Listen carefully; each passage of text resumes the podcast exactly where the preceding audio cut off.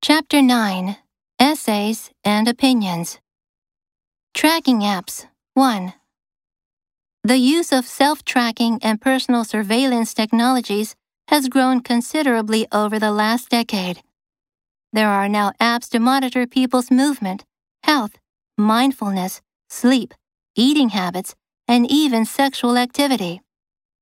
Some of the more thorny problems arise from apps designed to track others, like those made for parents to track their kids.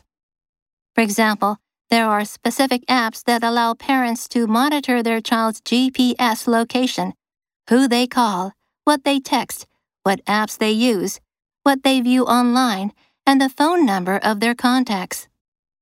As a bioethicist who specializes in the ethics of emerging technologies, I worry that such tracking technologies are transforming prudent parenting into surveillance parenting. Here are three reasons why. The first reason has to do with concerns over the tech itself. Tracking apps are not primarily designed to keep children safe or help with parenting. They are designed to make money by gathering loads of information to be sold to other companies.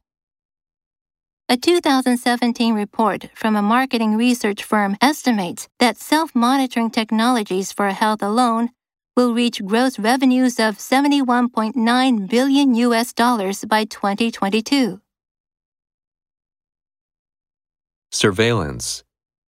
She is constantly under surveillance. App. There are just too many photo editing apps for smartphones. Monitor. Their performance is monitored on a regular basis. Mindfulness.